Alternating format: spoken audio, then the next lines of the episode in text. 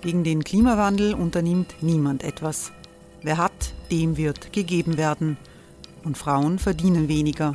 War ja immer schon so. Man ärgert sich und macht weiter. Was aber, wenn nicht? Wir haben eine Idee. Die Falter Arena macht die Bühne frei für Menschen und Projekte, die das Land verändern. Mein Name ist Eva Konzett. Ich leite das Politikressort im Falter. Und am Sonntag, den 26. Mai, veranstalten wir im Wiener Stadtsaal die nächste Falter Arena. Mit dabei unter anderem der ehemalige Politiker und Neosänger Matthias Strolz, Theresa Imre von Markter, Sonja Jöchtel von Love Politics oder Kari Ochsner von Ochsner Wärmepumpen. Machen statt jammern. Wir schauen uns an, wie das funktionieren kann. Kommen auch Sie vorbei. Alle Informationen und Tickets finden Sie unter falter.at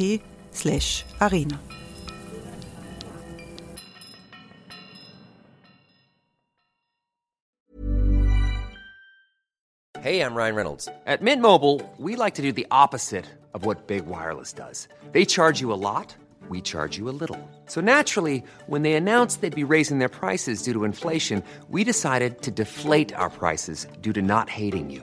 That's right. We're cutting the price of Mint Unlimited from $30 a month to just $15 a month. Give it a try at mintmobile.com slash switch. $45 upfront for three months plus taxes and fees. Promo rate for new customers for limited time. Unlimited more than 40 gigabytes per month. Slows. Full terms at mintmobile.com.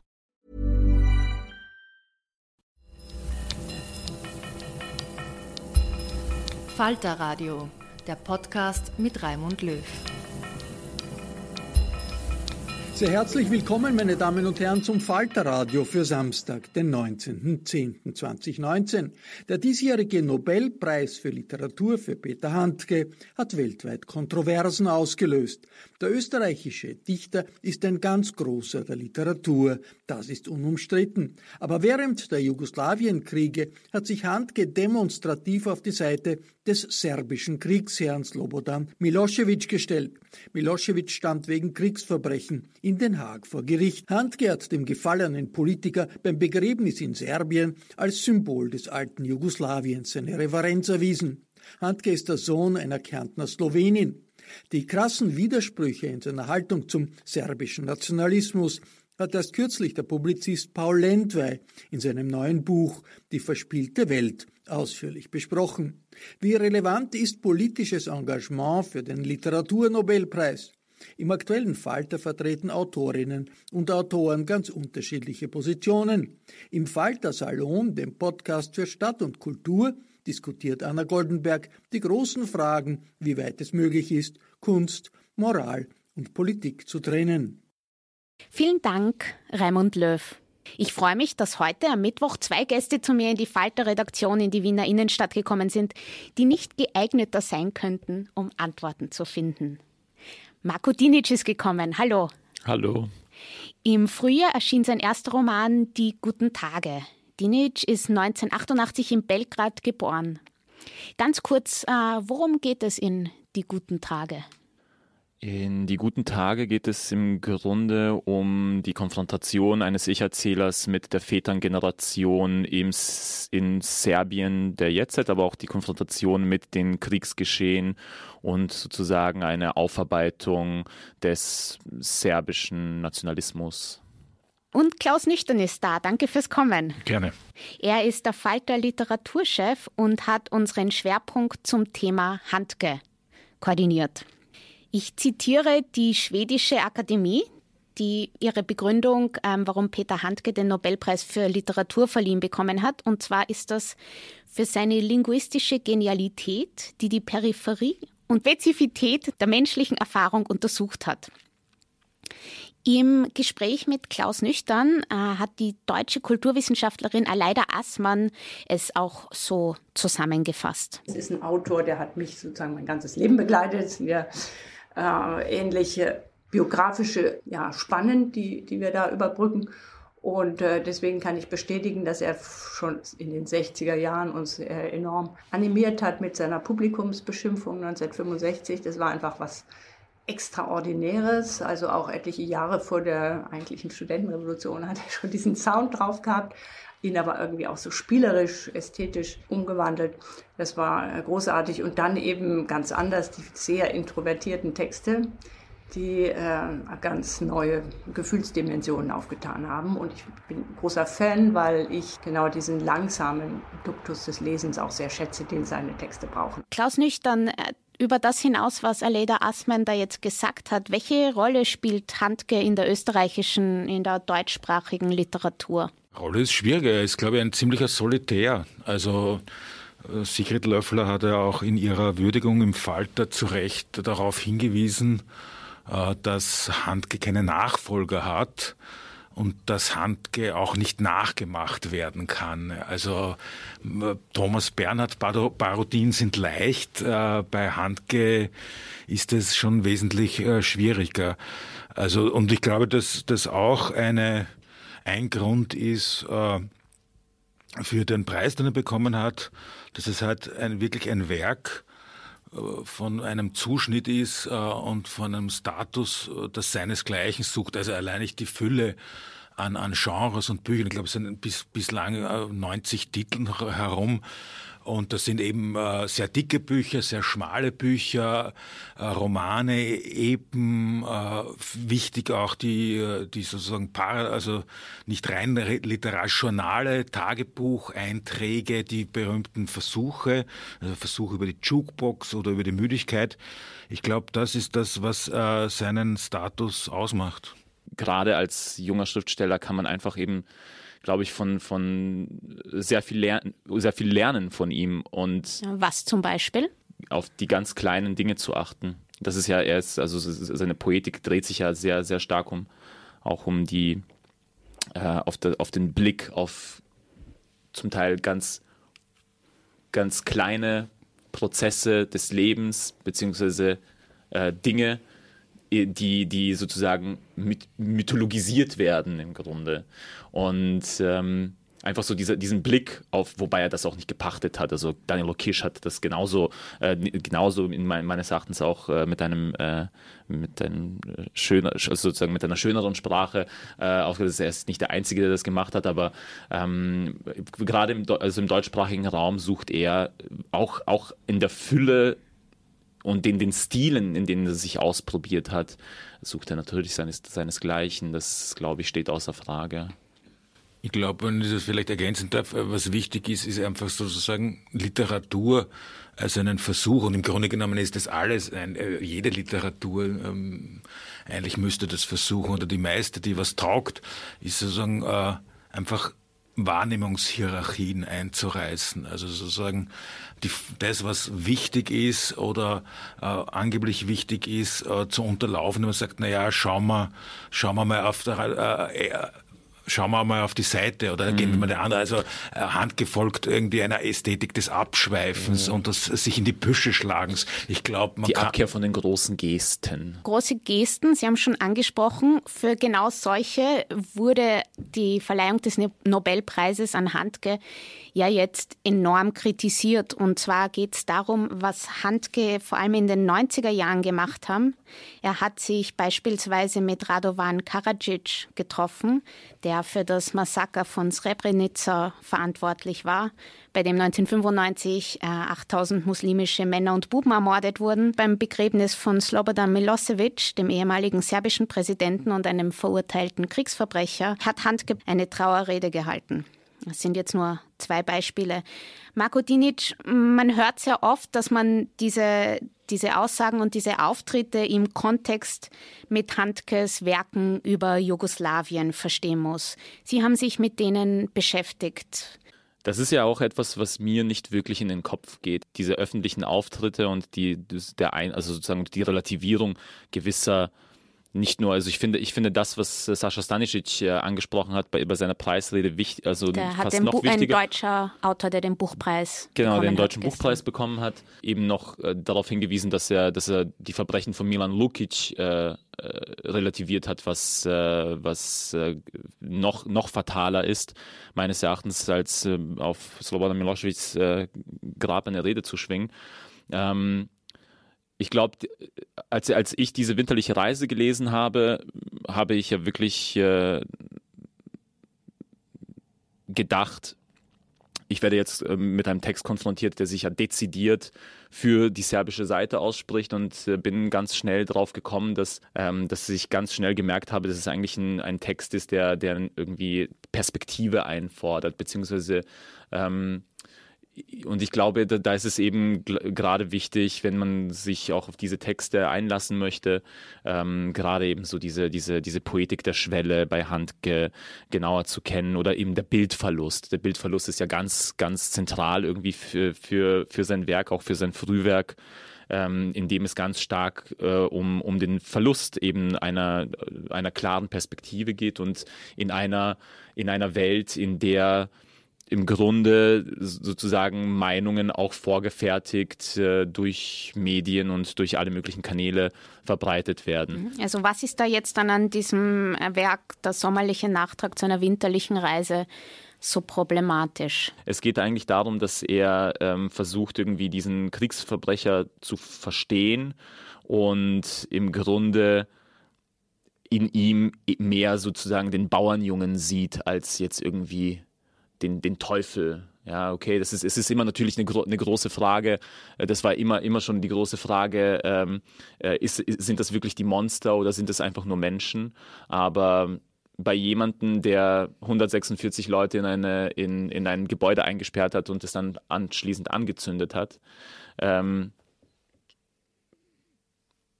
mir fehlt, also mir fehlt da sozusagen die, äh, eine, eine, eine, eine, eine Haltung. Sie haben in dem Artikel im Standard haben Sie geschrieben, Sie verstehen die Entscheidung vom Nobelpreiskomitee, aber Sie verzeihen sie dem Komitee nicht. Was das meinen ist, Sie damit? Das, das, ist auch eher, eher ironisch gemeint. Äh, ich muss auch ehrlich sagen, ich verstehe auch nicht die Entscheidung, ihm den Nobelpreis zuzuerkennen. Ich finde, der Nobelpreis gerade in einem Atemzug mit Olga Tokarczuk und gerade auch im Hinblick dessen, dass sie einfach auch ähm, in den letzten Jahren gesagt haben, gerade als dieser Skandal war, wir möchten uns äh, sozusagen von diesem Eurozentrismus abkehren und dann geben sie äh, Handke den Nobelpreis beziehungsweise Olga Tokarczuk und dann irgendwie Olga Tokarczuk, die sozusagen moralisch integer ist und sich dezidiert gegen Nationalismus ausspricht und dann Peter Handke für seine Sprache sozusagen wie, also es ist, es ist wirklich ein zweischneidiges Schwert. Ähm, gerade, gerade für einen Nobelpreis, der, der, der im Grunde eigentlich ein politischer Preis ist.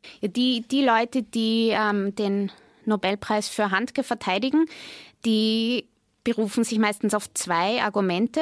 Wir hören dazu jetzt noch einmal die Kulturwissenschaftlerin Aleida Assmann. Dass diese äh, Serbien-Geschichte dazu kommt, ist äh, eben eine Ambivalenz. Ähm, äh, die, äh, die finde ich äh, auf der einen Seite sehr, sehr ärgerlich und bin sehr erschrocken über diesen, diese Wolte, die er da in seiner Biografie hat. Aber so ist es bei, bei Preisträgern. Wir können sie uns nicht so zurechtmachen, wie wir sie wollen. Sie sind eben so und ich finde es auch eine Chance, dass man über diese gegensätzlichen Pole bei ihm sprechen kann. Leider Assmann spricht da von, von einer Ambivalenz in, in Handkes Werk und andere sagen eben, ja, das sei ein Irrtum und, und Handke habe sich verrannt und er hat sich ja dann auch, er hat tatsächlich später zum Beispiel das Massaker von Srebrenica verurteilt.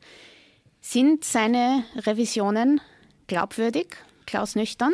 Ja, ich kann in den Peter Handke auch nicht reinschauen, aber ich, ich, ich würde halt mal Folgendes sagen. Also ich finde diese ganze Debatte äh, vollkommen unfruchtbar. Ja? Also ich, ich verstehe auch nicht, wie man da jetzt wochenlang darüber diskutieren kann, weil, äh, und das, das passiert gerade, weil im Grunde genommen, das war alles klar. Das hat man alles gewusst. Das, das ist 20 Jahre alt, ja. Und da kommt kaum noch was, irgendwas Neues hinzu. Da werden, es hat auch mit dieser unheilvollen Mediendynamik natürlich zu tun. Die ganzen Tageszeitungsjournalisten sitzen um 13 Uhr vom Radio. Dann wird bekannt gegeben, der oder diejenige hat den Nobelpreis bekommen und sie müssen dann haben wenige Stunden was zu schreiben.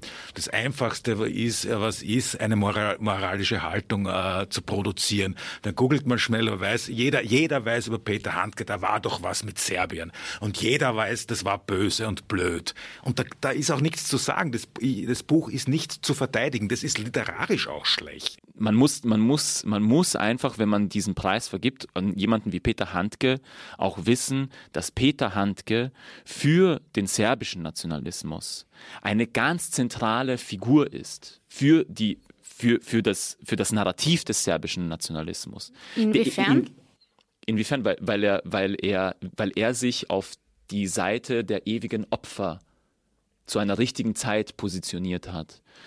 Die Serben, also sozusagen die serbischen Nationalisten stilisieren sich ja immer als sehr gerne als ewige Opfer und er passt in dieses Narrativ rein. Er wird ja auch, und das haben ja sehr viele Kolleginnen und Kollegen, äh, die ihn auch persönlich kennen, Schriftstellerkolleginnen und Kollegen aus Serbien, wenn er in Serbien ist, wird er von Politikern hofiert. Sein, es gibt sogar in diesem berühmten Andritsch-Grad, ähm, das, das, von Emir Kusturica gebaut wurde. Entschuldigung, jetzt, äh, jetzt äh, rede ich ein bisschen zu. Äh, da gibt es ein, ein Mural, ein, eine Wandmalerei, das wurde mir von einem Kollegen erzählt. Äh, da sitzen e eben Radovan Karadzic und Mladic an einem Tisch. Da, ist, da, da lungert auch Slobodan Milosevic irgendwo hin. Und dann ganz hinten in der Ecke auf einer Vespa mit wehendem Haar sitzt auch Peter Handke. Und das sagt schon alles aus. Er Quality sleep is essential. That's why the Sleep Number Smart Bed is designed for your ever evolving sleep needs. Need a bed that's firmer or softer on either side? Helps you sleep at a comfortable temperature? Sleep Number Smart Beds let you individualize your comfort so you sleep better together. JD Power ranks Sleep Number number 1 in customer satisfaction with mattresses purchased in-store. And now, save 50% on the Sleep Number limited edition Smart Bed for a limited time. For JD Power 2023 award information, visit jdpower.com/awards. Only at a Sleep Number store or sleepnumber.com.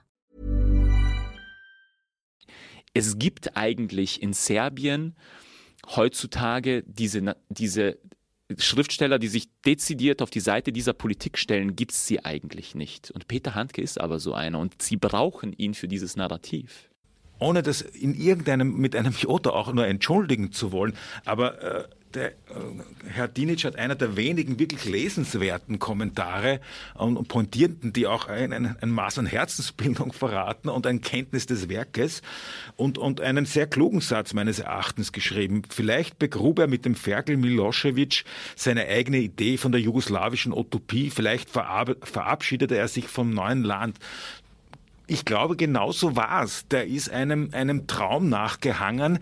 Der, der konnte sich sozusagen von diesem sicher schon immer etwas idealisierten Vielvölkerstaat äh, Jugoslawien, der für ihn wichtig war als Projektionsfläche, als Utopie, äh, konnte er sich nicht verabschieden. Das hat ihn geschmerzt.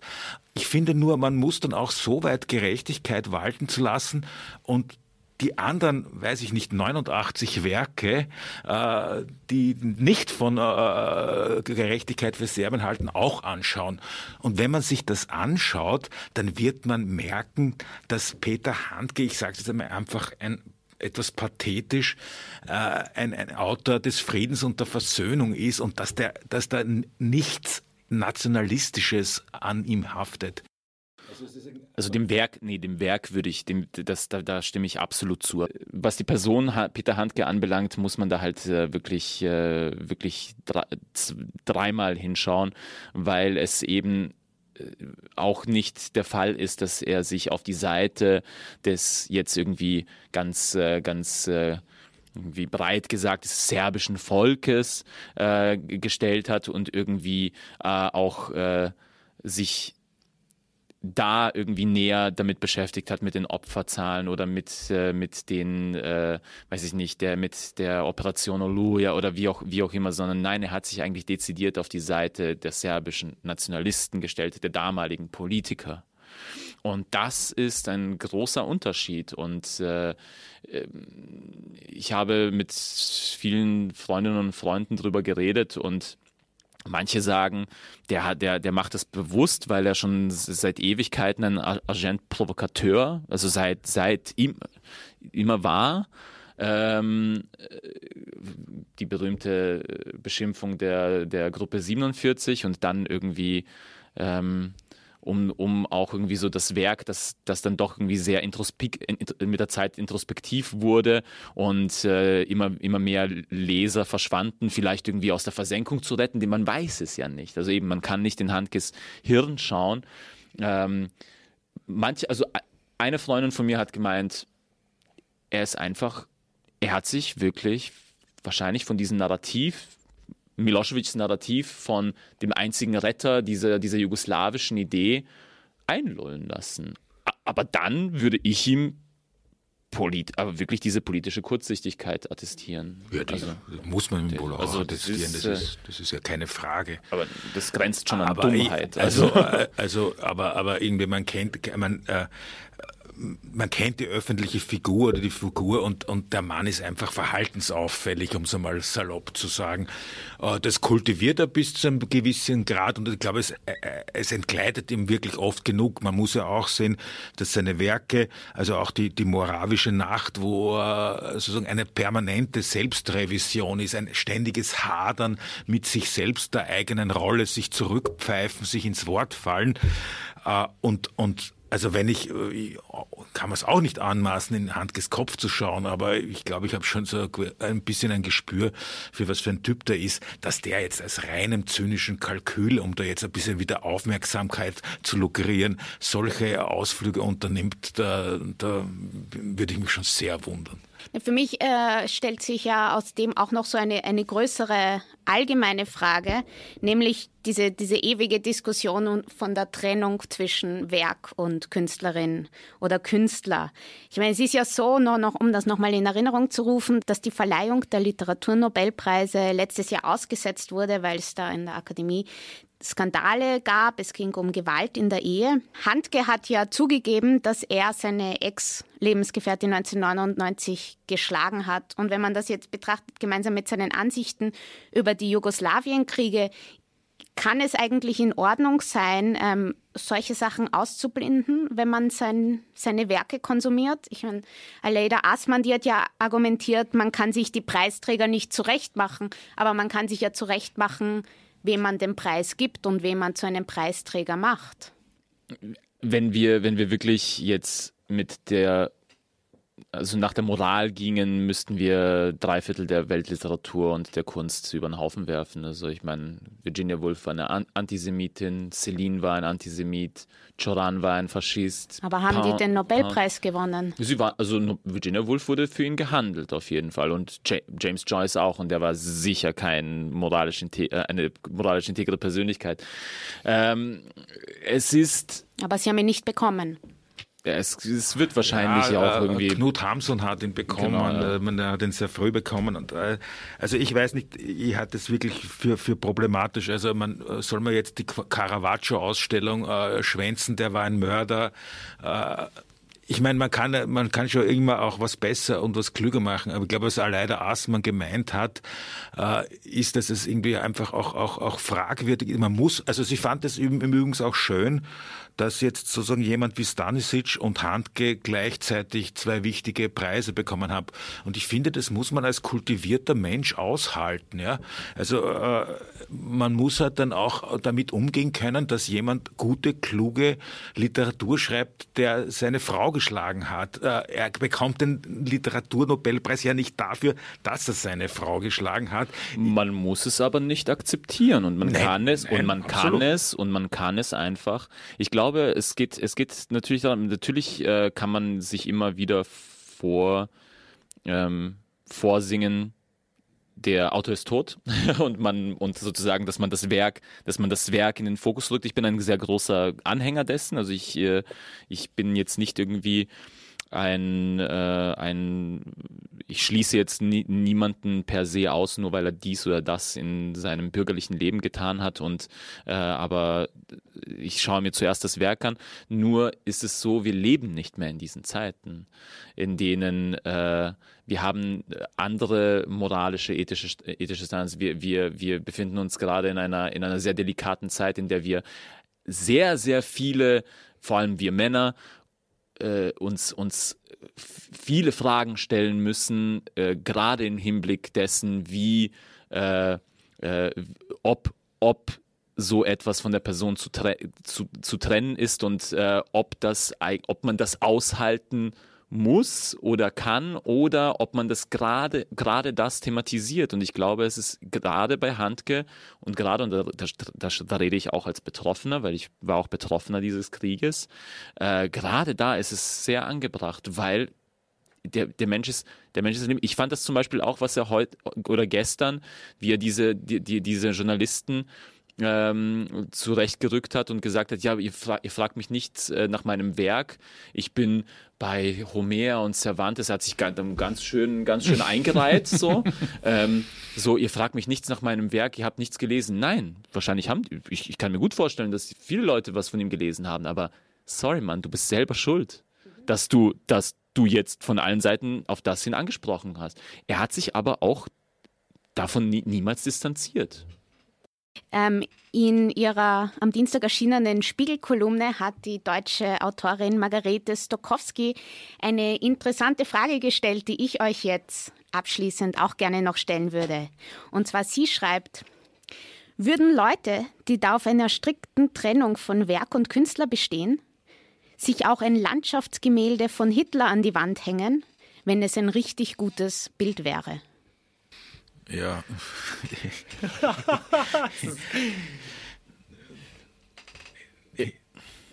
Wie gesagt, also ich, ich habe ich hab eben diesen Professor äh, geschrieben, zum Beispiel äh, Gedankenspiel. Hätte Emil Choran in den 70er Jahren den Literaturnobelpreis bekommen, auch er, auch er wurde gehandelt. Es wäre die Hölle ausgebrochen. Was wird ihm vorgeworfen? Der, er, war, er war Hitler-Sympathisant und, und äh, rumänischer Faschist.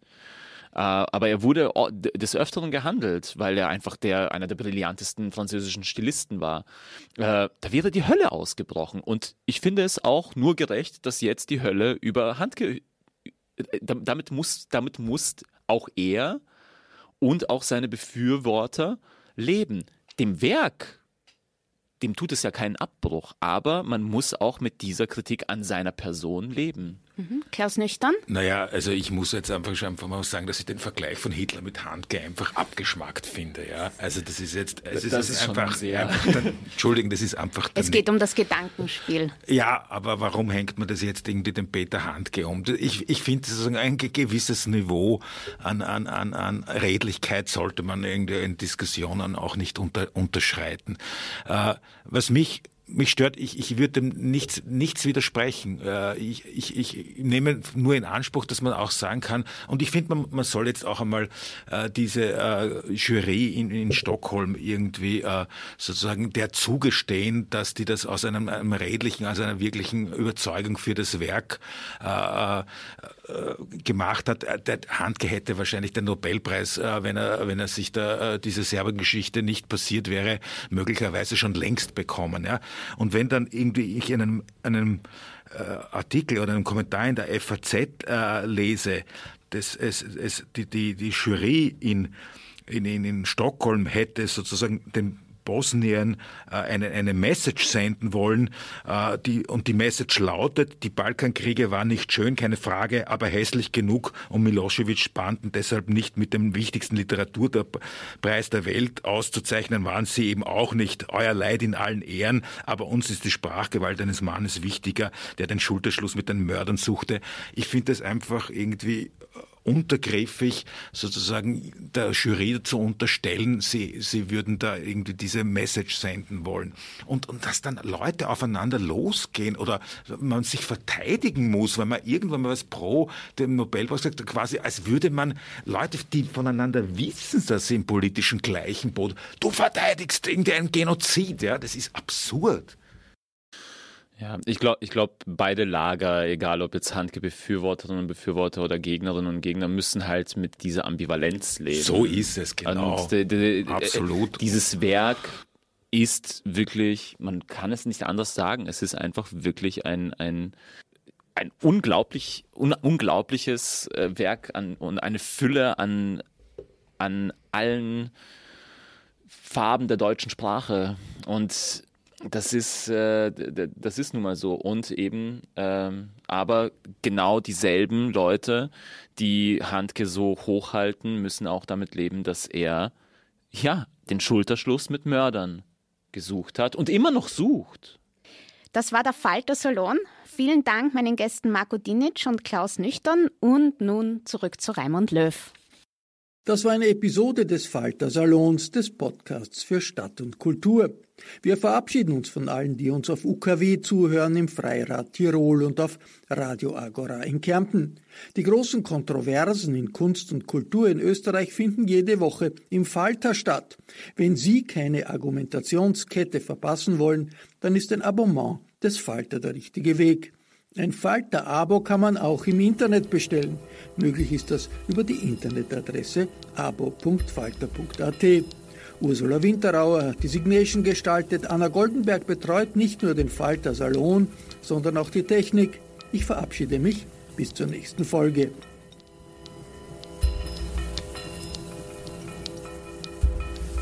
Sie hörten das Falterradio, den Podcast mit Raimund Löw.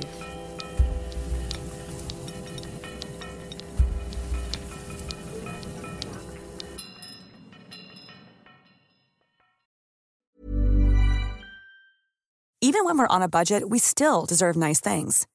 Quince is a place to scoop up stunning high-end goods for 50 to 80% less than similar brands. They have buttery soft cashmere sweaters starting at $50, luxurious Italian leather bags, and so much more. Plus, Quince only works with factories that use safe, ethical, and responsible manufacturing. Get the high-end goods you'll love without the high price tag with Quince. Go to quince.com/style for free shipping and 365-day returns. Imagine the softest sheets you've ever felt. Now imagine them getting even softer over time. That's what you'll feel with Bowl and Branch's organic cotton sheets. In a recent customer survey, 96% replied that Bowl and Branch sheets get softer with every wash. Start getting your best night's sleep in these sheets that get softer and softer for years to come. Try their sheets with a 30-night guarantee. Plus, get 15% off your first order at bowlandbranch.com. Code BUTTERY. Exclusions apply. See site for details.